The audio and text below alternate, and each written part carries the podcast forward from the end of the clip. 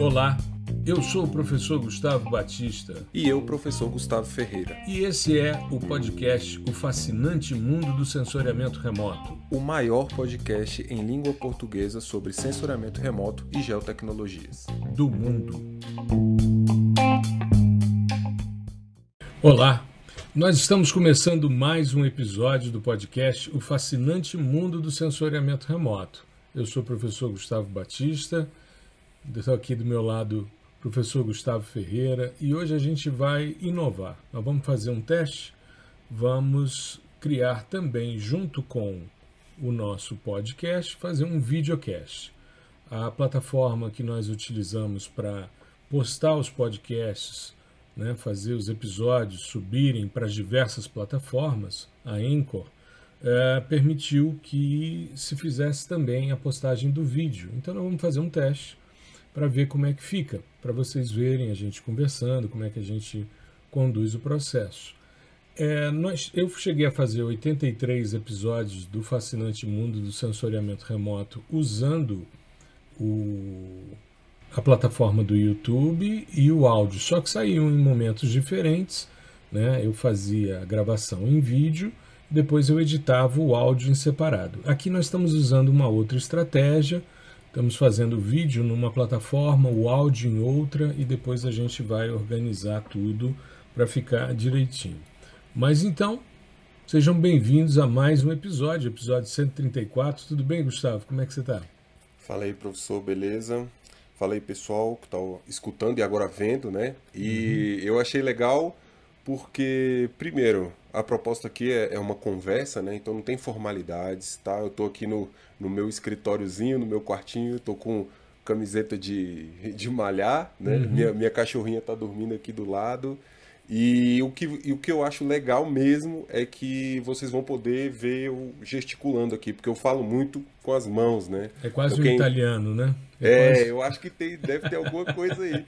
Porque é, eu, eu, falo muito gesticulando, e o pessoal que já assiste nossas lives no, no YouTube, enfim, eles já estão acostumados, né? Às vezes eu falo e, e, nem cabe no quadradinho aqui da, no frame da câmera e eu fico falando e falando com as músicas, é normal. Então agora vocês vão poder acompanhar um pouquinho, com um pouquinho mais de detalhe, né? O que a gente vai falando. Isso. A ideia é, bom, a Anchor ela é do Spotify e o Spotify então está permitindo que você poste também o vídeo. Então quem acompanha a gente no Spotify vai poder assistir em vídeo. Quem ocupa quem assiste, né, ou ouve o podcast em outras plataformas vai continuar com o áudio, tá certo? Bom, nós estamos num processo de cada vez mais automatizar as nossas operações, os nossos procedimentos de processamento de imagem. Então, esse episódio 134, o episódio de hoje, que está indo ao ar na segunda-feira, dia 1 de agosto, né?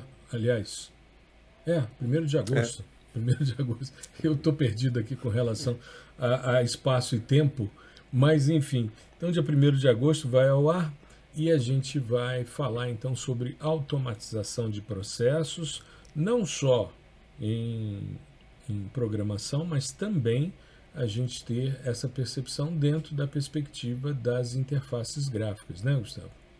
É, eu acho que é importante é, para o ouvinte entender no que consiste a automatização né, é, geral, não só uhum. para dados de sensoriamento remoto, dados é, geográficos, né, vetoriais também, enfim. Mas e que essa automatização ela já está presente na nossa vida há muito tempo. Uhum. Né? A pessoa, por exemplo, eu vou dar um exemplo bem, bem simples aqui que a gente da, da geotecnologia se enfrenta muito, que é eu abri um shapefile, eu abri um, um, arquivo vetorial, fiz todas as minhas operações ali no SIG e eu quero transformar isso numa tabela. Uhum. E sempre acontece aquele errinho de codificação, né? o encoding, o TF8, às vezes ele passa para um outro sistema e os nossos caracteres especiais ali, eles ficam né, bugados, né? fica trocado e tal. E aí você já passou aquilo tudo para um formato tabular, para um CSV, XLSX, você abre no Excel e o que, que você faz quando você vê aquilo? Bom, eu sei que ali é um acento é, agudo. né? Uhum. Aquele caractere ali. Então você vai naquela localizar e substituir, né? E substitui tudo, todo aquele caractere especial. Toda vez que tiver um caractere só, né? especial, é, você substitui por, uma, por um, um acento. Uhum. Por, aquilo ali você está automatizando um processo que você faria na mão. Você em, em cada célula e trocar, né? É, dá backspace e digita novamente. Então você tá. Isso já é automatizar. Tá bom? Bem mais então, complexo, né? Se você for pensar, sob o ponto exatamente. de vista do manual, é bem mais complexo, né? Exatamente. E já é uma automatização. Então a gente está sempre é, é, trabalhando, principalmente a gente de geotecnologias, com ferramentas que ajudam a automatizar esse tipo de processo. Então a uhum. lógica da automatização é, é você conseguir deixar que a máquina trabalhe para você uhum. é, naquelas tarefas que são repetitivas, né? A gente chama de tarefa braçal, enfim. É, então, para você não ficar igual eu falei, preenchendo célula por célula, você simplesmente aperta um botãozinho. É claro, você apertou aquele botãozinho, ele vai chamar um, um, um outro código, né? ele vai é, acessar alguma coisa escrita em alguma linguagem de programação para fazer é, para rodar todo aquele processo e substituir todos aqueles caracteres para você é, com um clique. E isso muito rápido. Né? Uhum. Então a ideia é essa: imagine só você fazer isso tudo na mão. Pega, sei lá, o, o shapefile dos municípios do Brasil, que tem 5.570, e você fazer isso para todos os 5.570. Né? É, então, um o, a um, né? É, um, um a um. O legal é, é, a gente entender que a automatização ela já está na, na, nossa vida há muito tempo, assim. É, é, desde que você começa a trabalhar com o computador, seja redigindo um documento, é, processando imagens, é, fazendo um mapa, né? Por exemplo, o pessoal do QGIS é, usa bastante aquela ferramenta, o Atlas, né, que ele uhum. gera uma porção de mapas ali buscando por atributos, diferenciando por atributos que estão na tabela. Então isso já é automatizar e te poupa um trabalho imenso. Eu tenho assim, é, contar uma experiência, eu fiz uma consultoria uhum. onde nós tínhamos, é, tínhamos que levantar uma série de, de dados geográficos para criação de novos índices em é, cidades intermediadoras. No, no, o meu é, minha região era o centro-oeste. Então tinha ali, acho que eram 64 municípios, né, já pré-selecionados. Uhum. E a gente tinha que levantar todos esses caras e fazer para cada, é, por exemplo, equipamentos de saúde, né, aí equipamentos de educação, para cada tema desse, a gente tinha que fazer um mapa. Para cada município. Perfeito. Então, é, 64 vezes vários temas. O que, que eu fiz? É, catei todos os, os dados que eu consegui na internet, né? Fiz tudo que eu, que eu pude, né, em termos de coleta de dados, é, tratamento, deixei tudo bonitinho e rodei o Atlas. Com uhum. um clique eu gerei todos, assim, eram mais de 300, 400, enfim, era muita coisa. E com um cliquezinho eu gerei todos que eu precisava, saiu tudo bonitinho, tudo certinho e eu não escrevi uma linha de código. Né? Então, isso é importante. A, a, gente entender que você não, não, não necessariamente precisa ter o conhecimento de linguagem de programação, precisa ser um programador para realizar, né, fazer a, as nossas é, automatizações. Tem o, o, modelador gráfico do QGIS, que a gente utiliza bastante, o do ArcGIS, o, o Model Builder. Tem, é, o Snap, o Snap um Graph Builder também. O Graph Builder. Uhum. Então, todas é, essas ferramentas de, de processamento, seja processamento em lote, né, quando você quer processar, fazer o mesmo processamento para vários arquivos, né, então, ah, eu quero reprojetar, mas eu tenho é, 100 camadas aqui, 100 shapefiles ou 100 cenas, e eu quero reprojetar todas essas 100. Então você roda isso em lote, que é o mesmo processamento para vários arquivos. Ou quando você quer automatizar um fluxo de processos. Então eu quero uhum. automatizar é, o fluxo de processo de pré-processamento de uma imagem Sentinel-1, por exemplo.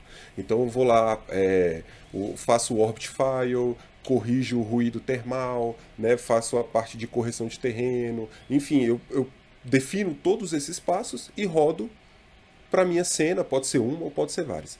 Então, a gente está acostumado a automatizar nesse sentido. Né? Uhum. E, e, todas essas ferramentas a gente já usa hoje, sem entender absolutamente nada de programação. E, isso é muito legal, porque acaba que fica no subconsciente da pessoa. Né? Porque ela fica. Ah, a automatização é uma coisa assim, de outro mundo, né? Você tem que ser programador e tal. Então a, a minha mensagem é: não precisa ser programador para você é, fazer, né, realizar esse tipo de procedimento de automatização. Agora, se você souber uma linguagem de programação, né, principalmente de alto nível, que já tem muita coisa escrita, é, é, fácil de você escrever um script, um código, já tem muita biblioteca. Se você souber, você consegue ir em um outro nível de automatização. Uhum. Né? Você consegue automatizar processamentos e, e, e, outras técnicas que não estão incluídas no, uh, no software de interface gráfica. Né? E aí você consegue também uh, colocar, por exemplo, um, uma, um nível de automatização que é o seguinte: você nem roda aquilo mais. Por exemplo, um model builder, um graph builder, é, você tem que abrir o software e rodar esse gráfico, né? É, que você salva normalmente em XML, né? Isso. E é uma estrutura muito simples de você construir, porque você vai pegar né, os diversos módulos e vai dizer, eu quero começar com esse módulo, depois eu quero pegar esse outro módulo, esse outro, esse outro, e você vai linkando a sequência de processos que você quer fazer. Só que, claro, quando você está trabalhando com muitos dados e você tem um, um, dado muito robusto, como é o caso de uma imagem SAR, né, vamos supor que você está trabalhando aí com um ano de dados, né, você vai ter aí é, em torno de umas 30 40 imagens, mais ou menos, para um ano, né? Vamos pegar só Sentinel 1A, por exemplo. Uhum. Você vai ter aí umas 30 cenas, talvez um pouco mais, um pouco menos. E são cenas, dependendo se você pegar um SLC, por exemplo, são quatro e poucos gigas cada, cada cena, né? Então, às vezes o procedimento, se você está trabalhando com a cena inteira, às vezes o procedimento uh, te leva a alguns gargalos. E aí você tem que rodar. Muitas vezes ele faz algumas cenas, não faz outras, mas uma vez o processo estabelecido, mesmo que fique faltando uma cena ou outra, depois você pode rodar essa cena e compor esse seu conjunto de dados. E isso é uma grande vantagem quando se trabalha dentro de uma lógica que é cada vez mais comum em processamento de imagens, que é a noção do Big Data, né? de você trabalhar com volumes generosos de dados. E aí a gente vai, por exemplo, para um Google Earth Engine. Você tem lá uma coleção de dados imensa, uma sequência histórica de dados, e isso nos remete também às séries temporais. Né? Me recordo quando a gente começou a trabalhar com, com múltiplas datas, a ideia era pegar uma cena para uma década, uma cena para outra década, outra, outra e de repente você começa a pegar a cada oito dias, a cada 16 dias, você tem uma cena nova, dependendo do produto. O Moldes inaugurou isso, né? E de repente você tem a possibilidade de trabalhar com o cubo temporal e fazer o processamento para esse volume grande de dados, né? Sim. É, isso assim ajuda bastante a gente a processar essas imagens. Você conhecer, por exemplo, uma linguagem de programação. Até quando uhum você estava falando, me veio o exemplo na cabeça que foi quando o Jales estava começando o, o, o a, a, a, dissertação, né? Ele estava uhum. começando a escrever e tal. Aí ele fez um teste. Eu vou utilizar o Snap para pré-processar uhum. e utilizar a API Python do Snap. Certo. Vamos ver quem, quem é mais rápido. E a API Python do Snap foi bem mais rápido, né? Ele, isso você tem, você tem como mensurar, né? Existem bibliotecas que medem, o, o, mensuram o tempo de execução é, de o cada Snap linha. Ele te, dá, ele te dá no final do procedimento Isso. quanto tempo ele gastou para fazer aquele processamento, né? Isso. E no Python a gente tem como medir isso. Uhum. Então o tempo foi o tempo na API Python foi menor. Né? Então isso é muito ele bacana. Ele estava trabalhando tá com... com 159 cenas SAR, se pois não é. me falha a memória. É algo assim, é uma dimensão, são vários anos, eu sei porque a gente teve uma reunião, ele é meu orientando, o Gustavo comentou o Jales aí, ele é meu orientando de mestrado. Está no grupo que o Gustavo vem conduzindo aí, juntamente comigo, de pesquisa né, nas questões de vegetação SAR. Né, o Gustavo faz parte desse grupo também, está né, tá fazendo a, a, tese dele nesse mesmo contexto. E é, eu me lembro desse teste e ele está trabalhando com uma série multitemporal com vários anos de dados SAR para verificar essas oscilações. E muito interessante. Eu só não, não, não trouxe ele ainda aqui para o nosso podcast porque eu falei com ele. A gente não pode divulgar o que você está fazendo antes de você defender. Depois Exatamente. que você defender, aí a gente faz um episódio para você contar Sim. a sua história, mostrar o que, que você obteve. E tá vindo muita coisa legal aí, muita coisa bacana. Sim, viu? sim. É, o, o, nosso trabalho se conversa bastante, inclusive eu, eu comecei a escrever uma parte que eu acho até que vai virar um capítulo, que é só analisando uh, a, as imagens em termos de coerência, os alvos em termos de coerência. Então eu quero pegar uhum. os alvos que, que são mais coerentes no tempo. Né? Eu peguei a série histórica de. Eu estou trabalhando com 2018 até uhum. 2021. Uhum. Né?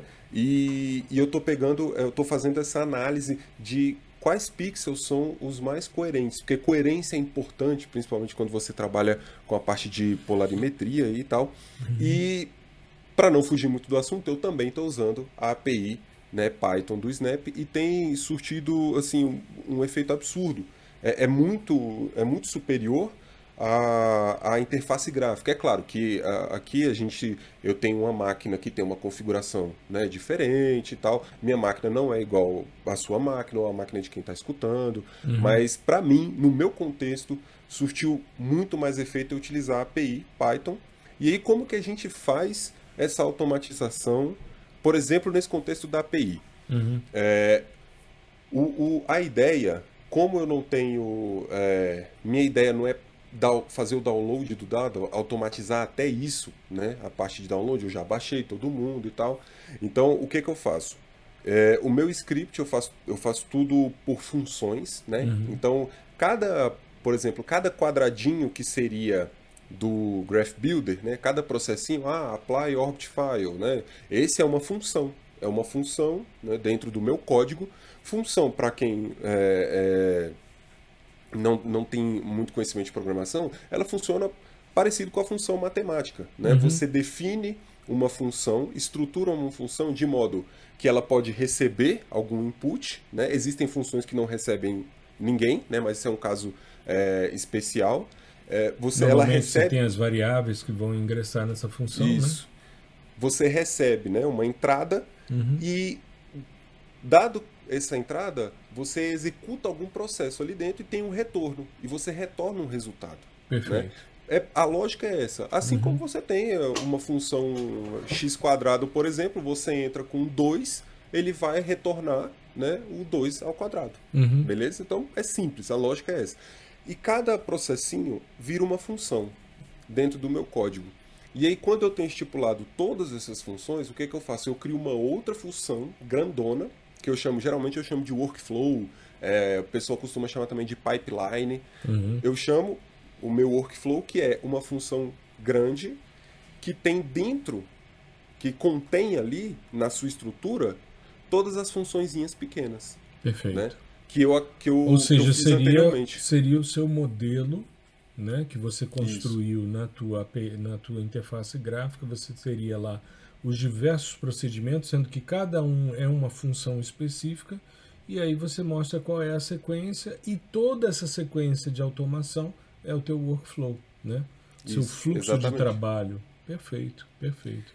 E aí eu deixo ele rodando, e uh, qual é o, o, o grande lance aqui?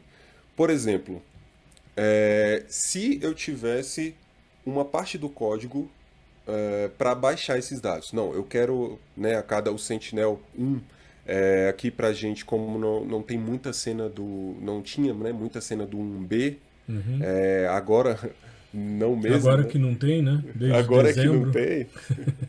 Mas a, a, gente sempre trabalha com a lógica dos 12 dias, né? Que vale para um, um, uma plataforma apenas. As duas seriam seis. A cada seis dias a gente tem certo. uma revisita. Uhum. Então, a, a, o, que, que, o que, que seria o legal? Você baixa a cada 12 dias, você roda o seu script, né? E esse script baixa o dado novo e já executa todo o fluxo de processo naquele dado novo e joga o resultado em algum diretório, ah, no Google Drive, onde você quiser armazenar. Uhum. Esse, é, esse é o bacana. E, ah, e como que eu faço esse download?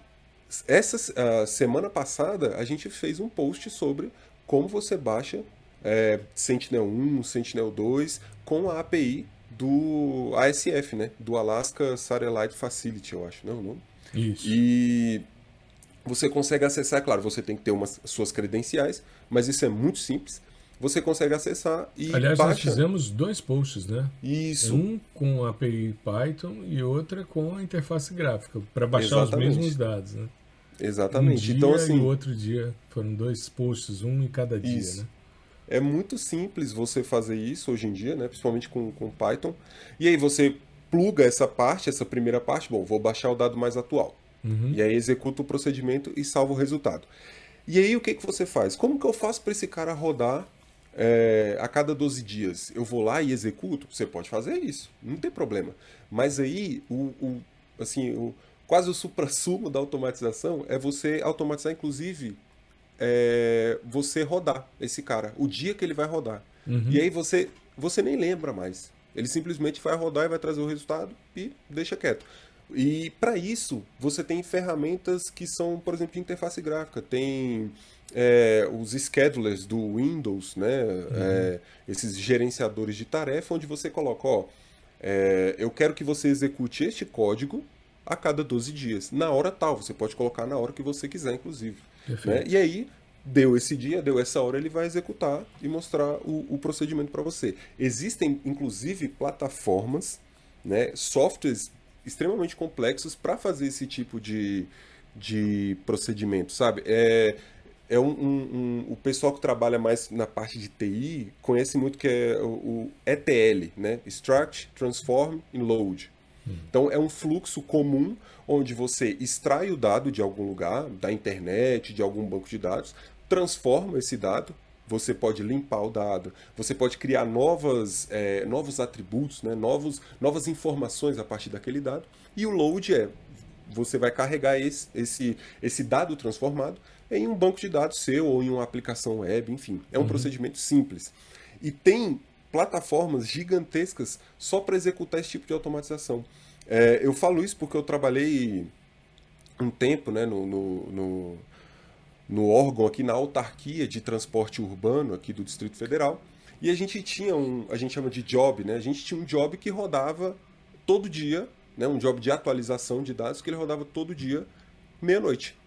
Uhum. Né? Por quê? Para não atrapalhar ninguém, né? E, e, e não ficar travando máquina de ninguém, servidores, esse tipo de coisa. Então, a- a- deu meia-noite, ele roda.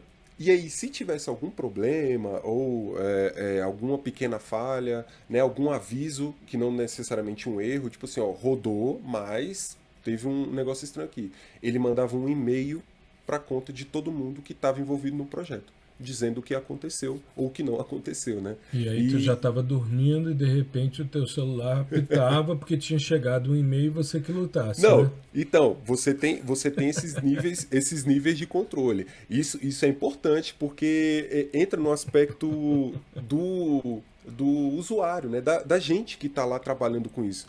Porque o que eu fazia? Eu cadastrei o meu e-mail institucional. E-mail institucional eu não tenho no telefone celular.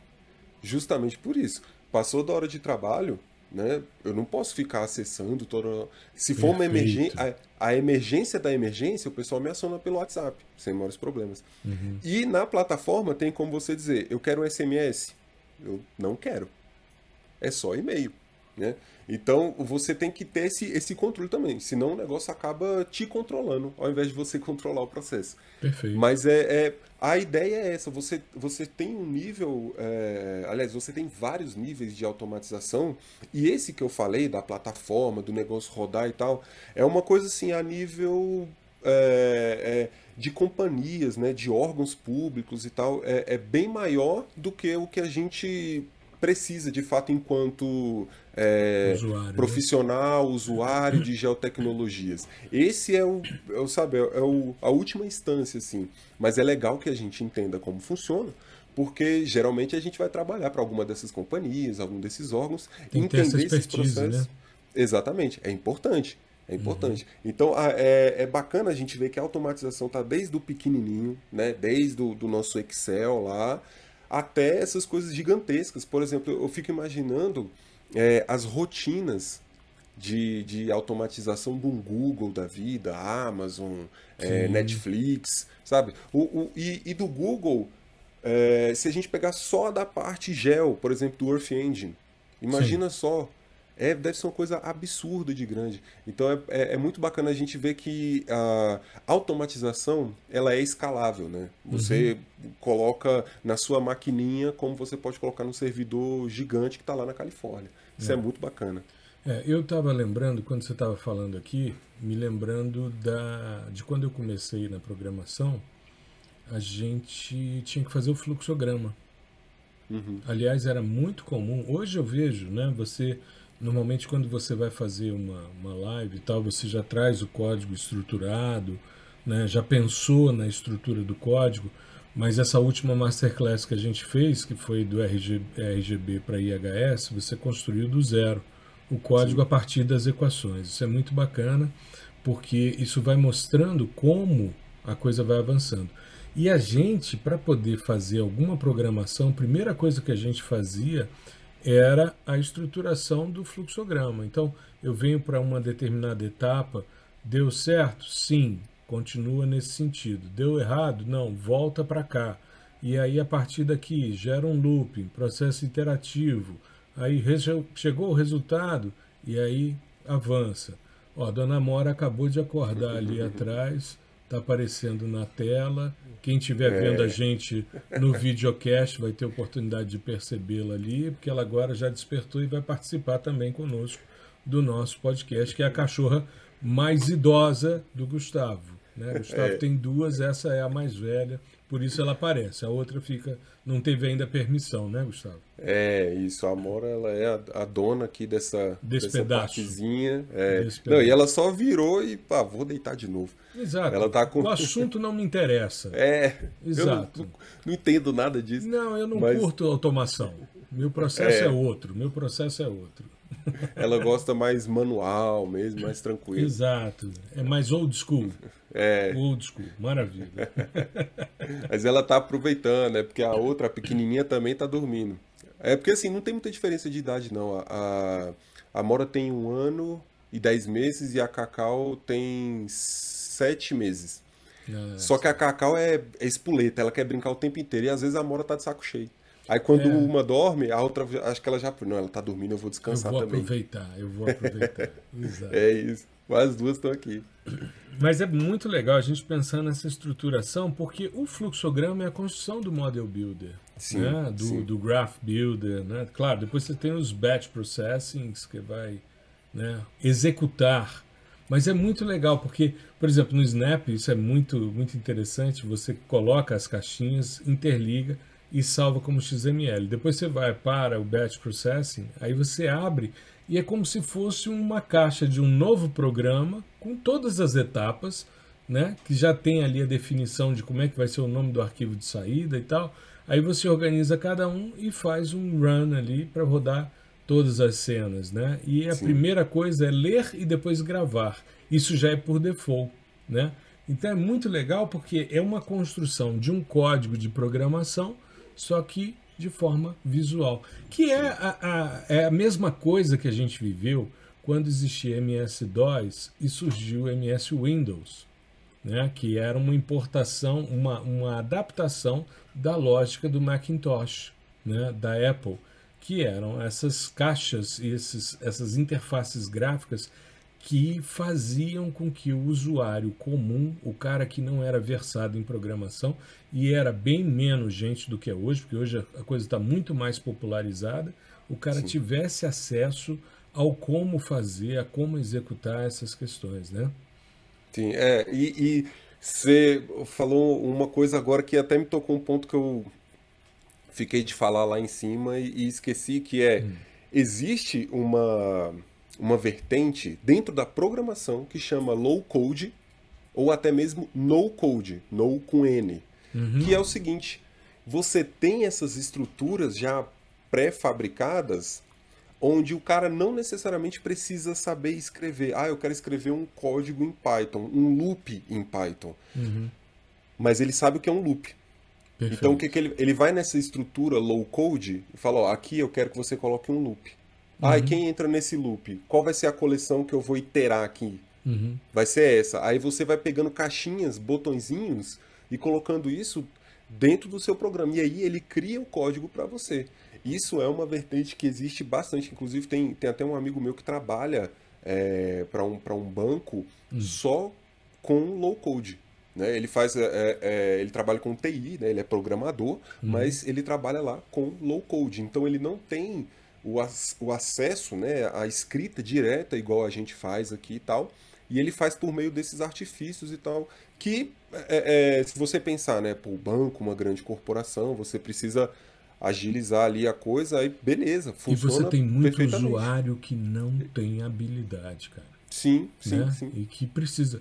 E, e, e tá tudo bem. Eu, aliás, eu acho, eu acho que a tendência é sempre caminhar para isso algo misto, sabe? Que Sim. o indivíduo tenha menos é, necessidade de conhecer a fundo algo, mas que ele consiga. É como, por exemplo, o Google Earth Engine. Você pode fazer muita coisa? Pode. Você vê, por exemplo, todos os dashboards do, do Map Biomas, os diversos portais que lá estão, são todos feitos no, no Google Earth Engine.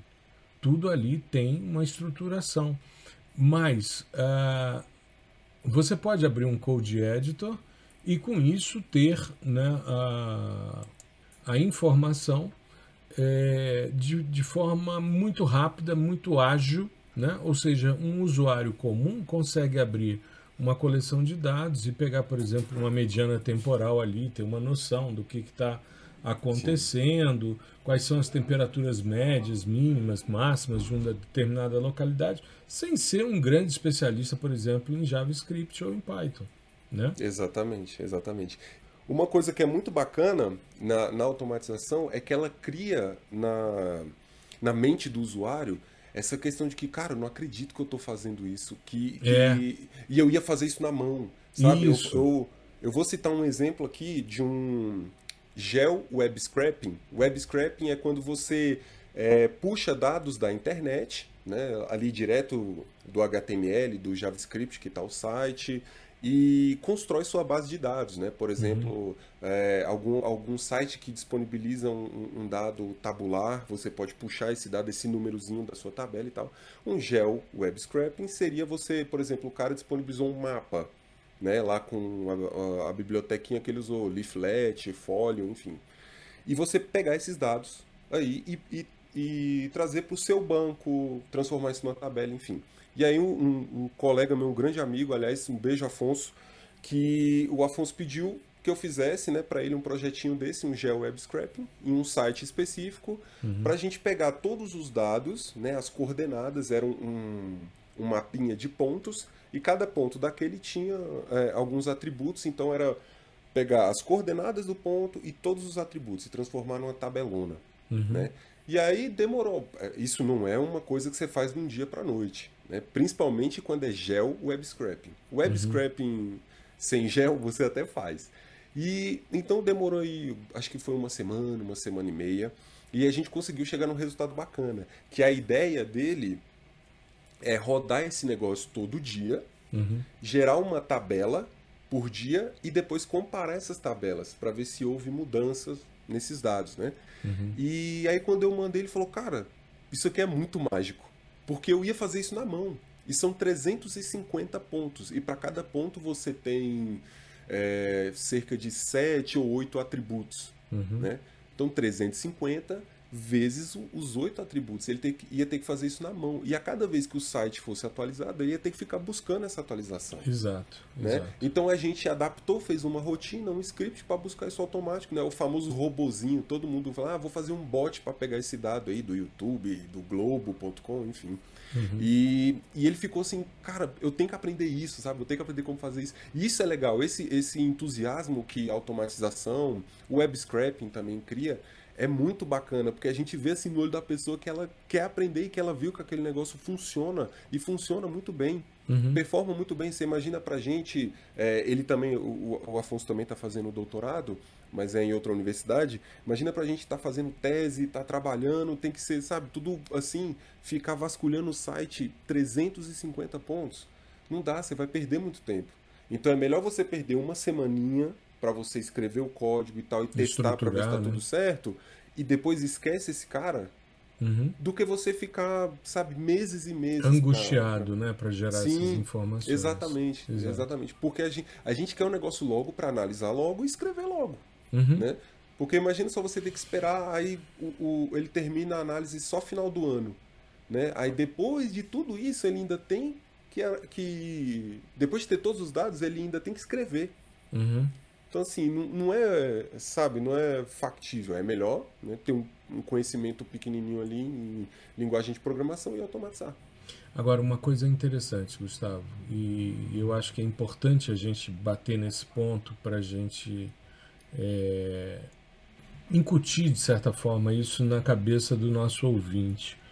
Para a gente ter compreensão da estrutura do processo, o passo a passo é fundamental. Ou Sim. seja, você domina cada etapa. Você só vai para a automatização depois que você domina toda a etapa. Os caras que fazem muitas coisas é, automatizando sem compreender, muitas vezes pulam alguns pontos que são cruciais. E muitas vezes isso ou gera erro ou muitas vezes não se torna compreensível para o consumidor. Eu fiz agora, você não pôde participar, estava com atividades profissionais, mas eu fiz na semana passada, você sabe disso, eu fiz o, o nosso, a nossa masterclass né, de detecção de mudanças para garimpo na Amazônia. Foi um sucesso, foram três horas e oito minutos, eu me programei para três horas, foram três horas e oito minutos de masterclass e eu fiz uma sequência de processamentos. O que, que eu fiz? Eu peguei os dados Planet Scope, né, do, da Noruega, que vem com uma banda 5, que é uma banda de qualidade dos dados, mas eu decompus o dado banda a banda para depois eu compor um, um, dado somente com as bandas espectrais, as quatro bandas. Aí fui para o Snap, né? aí eu fiz a atribuição dos comprimentos de ondas centrais e da largura meia altura de cada banda, para depois pegar os espectros de alvos específicos, fazer um modelo linear de mistura espectral, um Linear Spectrum Mixing, né, da decomposição, e a partir da fração é, solo, né, peguei as frações solo de duas datas, aí utilizei né, a, a análise de vetor de mudanças, que é uma das técnicas de detecção de mudanças, que te dá duas questões, né, te dá a direção das mudanças, mas como é garimpo e está associado à drenagem, então você acaba tendo direções controladas por tectônica. E depois a magnitude. Aí sim nós fizemos a média, dois desvios padrão, que é um procedimento que eu gosto, tem na literatura, tem várias possibilidades, mas eu gosto dos dois desvios. E como era um crescente em termos de degradação, ou seja, um aumento e não houve uma redução, você tinha um histograma unicaudal e uma diferença ali bonitinha, tudo direitinho. Eu poderia ter criado toda a estruturação de automação e rodar tudo de uma vez. Porém, como é um processo de educação, né, uma masterclass, é uma aula que teve nas três horas, a gente usou a primeira hora para nivelar teoricamente, toda a discussão sobre detecção de mudanças, sobre o modelo linear de mistura espectral, aí depois você faz todo o procedimento, tira as dúvidas e tal, mas você faz o passo a passo. Eu poderia criar né, uma estrutura, um, criar um modelo, ó, vamos fazer isso, depois isso, depois isso, depois isso, ah, e resultado final está aqui, bonitinho. Sim. E run, né? E a máquina que lute e vai fazer e vai dar tudo certo. Mas eu acho que, sob o ponto de vista de educação, o passo a passo é sempre muito interessante. É claro que automação, quando você está na lida, né? você está ali trabalhando e tem muita dinâmica, muita necessidade, aí sim você vai ter que fazer esse tipo de automação. Né? Sim, é. Eu, é, eu acho que a gente colocar esse tipo de, de procedimento, né, automatização, nesse nível, tá? É, você precisa, é obrigado você conhecer cada procedimento que você vai rodar, né? uhum. né? dentro desse fluxo de automatização. É, e, e é uma coisa que é muito comum, por exemplo, é a pessoa do Snap é, buscar um, um, XML do Graph Builder na internet. Uhum. Né? E aí, pô, aquele é o fluxo de uma outra pessoa. Você não sabe se ele teve acesso à literatura correta para rodar aquilo, se os passos não estão trocados, uhum. né? Às vezes uma se coisa que todos tem os passos são necessários, né? Se todos são necessários.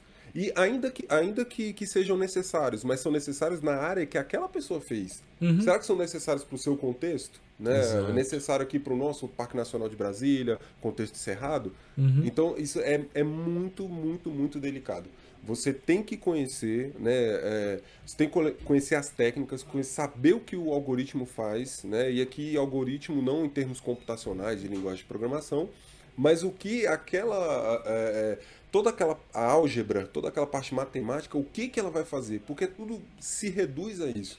Né? Uhum. Você você está tentando modelar fenômenos físicos né? com, com o auxílio de álgebra linear, cálculo, matemática e estatística. Uhum. Então, o, o, você compreendendo o que, que aquele, aquele método faz e qual é o, o impacto que ele vai ter, né? o retorno que ele vai ter dado a sua entrada, aí sim você já pode pensar em automatizar o, o, o seu fluxo, né? Uhum. Agora, se você não conhece, aí fica complicado. Porque igual né, nesse, no, no, nesse meio da automatização pode ter algum passo invertido, né? Uhum. pode, ter, pode ter algum passo que está estranho, que está tendo um comportamento anômalo.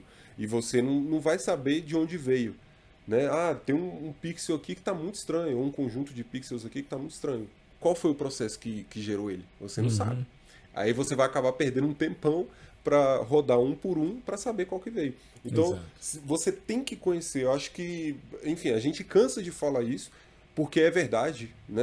Não tem como você entrar nessa área, não tem como você é, é, construir uma carreira sólida dentro da geotecnologia sem saber os fundamentos, sem saber como funciona. Uhum. Né? E a gente aqui a gente já falou no último episódio a gente falou dos pilares da, da, do geoprocessamento, né? É, é, os três pilares e todo, toda a parte de geotecnologias, ela tá sobre né, a, a, alguns pilares que são bem sólidos e a gente tem que entender, por exemplo, o sensoriamento remoto, o pilar dele é físico, uhum. né, é, é, é, a física, é eletromagnetismo. Então, se você não souber, ah, eu sei um que é o NDVI, mas eu não sei, o, o, eu não conheço nenhuma região do espectro, eu nem sei por que é chamado de espectro. Uhum. Então, sabe, fica difícil você você quer come... você não pode começar pelo final. Você não, não pode começar pelo resultado, pelo método ah, o NDVI eu uso para vegetação. Tá, mas para quê? Qual, qual, é o propósito dele? Você quer fazer o quê? É, Exato. Você quer modelar o que dentro da vegetação? Exato. Então é muito, é, é, muito complicado isso e a gente toca muito nessa tecla porque tem muita gente que entra, né, é, é, assim, pelos fundos, né, uhum. ao invés de ser pela porta da frente. E, e assim, isso é comum até pelo, pelo apelo visual, é, que é outra coisa que a gente já comentou aqui também, que nós somos, é, é, nós da, da Geotecnologias, temos muito esse apego e apelo visual mesmo. A gente gosta da estética, a gente gosta de ver o resultado. Uhum. Então, por exemplo, quando eu, eu duvido, eu duvido que quem que que tem algum ouvinte aqui que quando pega aquele artigo não vai direto nas figuras. Ah, sim. Sabe? Sim. É, sim. Ele, ele nem lê o, o, o, resumo nem nada. O cara já desce. eu quero ver, eu quero ver o final, eu quero ver o mapa, eu quero ver a, a figura, a imagem classificada, enfim. Exato. Então, assim, a gente tem esse apelo, né? E talvez por isso que a maioria das pessoas comecem pelo, pelo outro lado.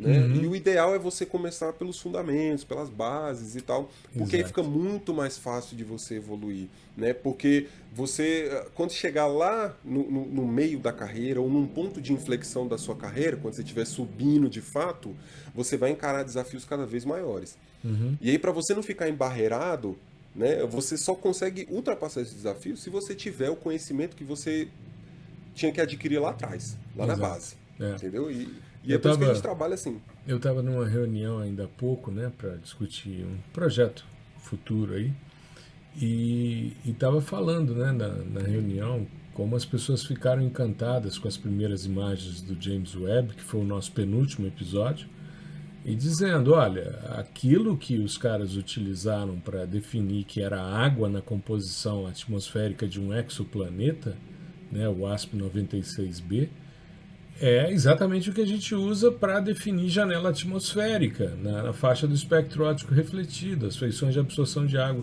em 1.4 e 1.9. É a mesma coisa, é a mesma coisa. Ah, as pessoas muitas vezes têm dificuldade de fazer os links entre as coisas, mas é fundamental. E eu comentava nessa reunião, porque a gente estava discutindo, é um, uma, foi uma reunião dentro da área de geotecnologias, né?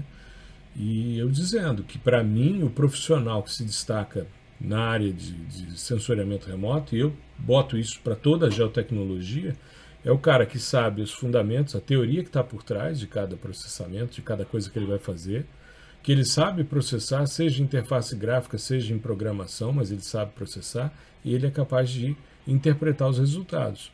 Esse é o diferencial, esse é o profissional que a gente procura. É o cara que toda semana eu recebo mensagens nas redes sociais, toda semana eu tenho gente me procurando para indicar alguém para trabalhar no mercado. E justamente dentro dessa filosofia que a gente vem criando e vem né, disseminando nas redes sociais, principalmente para os nossos estudantes, para que eles possam avançar. E falando nisso, eu queria fazer uma sugestão, vou colocar o link na descrição tanto do vídeo como do episódio, para você se inscrever na nossa lista de espera do curso PDI com Python. Nós vamos abrir uma condição especialíssima agora na segunda semana de agosto, mas somente para quem tiver cadastrado. Então, se você quiser participar e receber essas condições especiais e os bônus que vão ser oferecidos para essa nova turma, pode entrar direto também, profgustavobaptista.com.br barra PDI com Python, underline lista. Cadastre o seu e-mail, isso vai cair, você vai receber um e-mail pedindo para você confirmar, dizendo que você realmente é, tem interesses, quer receber as informações e aí você vai ser avisado dessas condições especiais que estão sendo criadas para essa nova turma. Tá? A divulgação vai ser feita somente por e-mail, nós não vamos divulgar mais. Tá? Então se inscreve na lista, porque no dia 8 de agosto vão é, ser lançadas as, essas condições especiais para quem está na lista. Tá? Lembrando gente... que de... Lembrando que tem mais uma condição especial também, que é o módulo novo, né? Vamos inaugurar um módulo novo dentro da, da estrutura do PDI com Python. Isso. Que é surpresa e vocês exato, só vão saber quando entrar. Exato, exato. Tem novidades aí no PDI com Python, enfim. Então, quem está cadastrado, quer ser avisado, se inscreve rápido, porque semana que vem vai sair. Essa semana agora, no final dessa semana que você está ouvindo esse episódio, você vai receber o primeiro e-mail e na outra semana a gente já começa a abertura dessa nova turma, mas só para quem tiver cadastrado, tá bom? A gente não vai divulgar em rede social nenhuma, não vai fazer nenhuma divulgação, somente para quem tiver na lista de e-mail, tá bom? Prof. Gustavo Baptista, sem www, profgustavobaptista.com.br barra PDI com Python, underline, né, lista, tá bom? Tá lá a informação. Meu amigo, acho que a gente conseguiu explicar direitinho, espero, né? A necessidade da automação dos processos, mostrar que pode ser feito, porque tem muita gente que tem habilidade com programação, tem gente que opta por interface gráfica, tem gente que gosta dos dois e está tudo certo, tem espaço para todo mundo, todo mundo tem condição de trabalhar com eficiência e automatizando seus processos para minimizar tempo e com isso é, otimizar resultados, eficiência, energia, recursos, enfim, e ampliar também as possibilidades de trabalho. Não é não, Gustavo?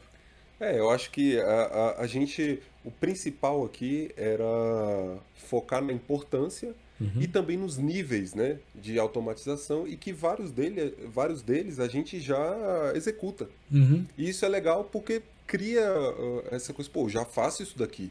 Né? Então eu posso dar um passinho à frente, testar com uma linguagem, às vezes, ou uma ferramenta específica de automatização, mas que é muito, muito bem-vindo. Tá? Uhum. É não só no contexto de geotecnologias, mas de tecnologia em geral. É muito bem-vindo.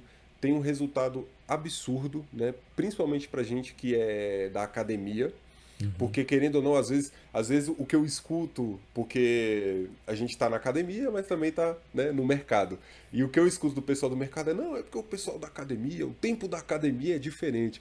Não necessariamente. Nossa, isso me aborrece de um tanto, cara. o tempo da academia, ele passa da mesma forma. E a pressão, às vezes, é até maior. Tá? Então, é, a gente precisa é, otimizar o nosso tempo também, enquanto estudantes, enquanto orientador. Né? É, então, tudo que, que venha a automatizar procedimentos repetitivos, principalmente, é extremamente bem-vindo. Tá? A, gente, a gente também trabalha com prazo. Exato. E, e, muito apertado. E uhum. muito apertado. Não, eu entendo essa fala e é muito comum isso. Eu já participei, fui consultor do setor elétrico muito tempo e eu ouvia isso muito nas reuniões. Ah, porque na universidade as pessoas têm outro tempo. Ah, porque o tempo da universidade e tal. Cara, eu vim da iniciativa privada. Eu nunca perdi prazo. Eu sempre cumpri as coisas dentro do prazo. Ou seja, não tem essa. Eu não fico naquela é, de ficar, sabe, analisando a influência da aurora boreal no ciclo menstrual da borboleta azul. Não. Eu tenho um nível de objetividade, enfim. Então, quando vem essa conversa, eu entendo que ela exista, mas não é o nosso caso. Até porque nós estamos na academia, mas é como você disse, a gente está sempre atento ao que acontece no mercado. Eu não estou, eu estou só na universidade, você está no mercado, mas eu estou sempre atento justamente porque, como a gente fez um episódio de podcast, o professor tem que pensar no futuro do estudante e não ficar baseado no seu passado. Então a gente tem que estar sempre atuando é, de forma a ser ágil e entender o que, que o mercado demanda para que a gente possa formar os nossos estudantes para suprir essa necessidade. Não é à toa que o curso que eu dou aula na universidade, que é o de Ciências Ambientais, foi agora é, escolhido por um ranking internacional como sendo o curso mais bem avaliado pelos empregadores.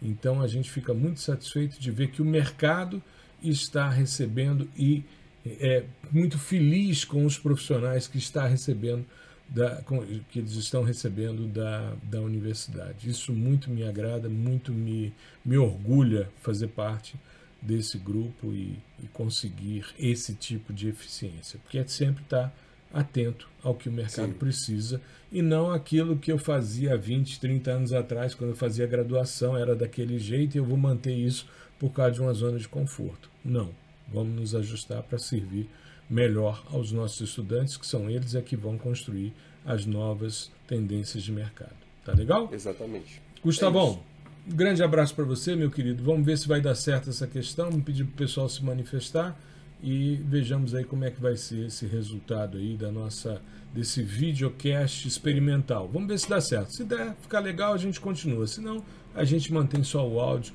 e tá tudo certo. Tá legal? Um grande abraço a todos, boa semana. Gustavão, fique bem, se cuide. Um grande abraço. É isso, um abraço, valeu, professor, obrigado pela oportunidade novamente e até a próxima.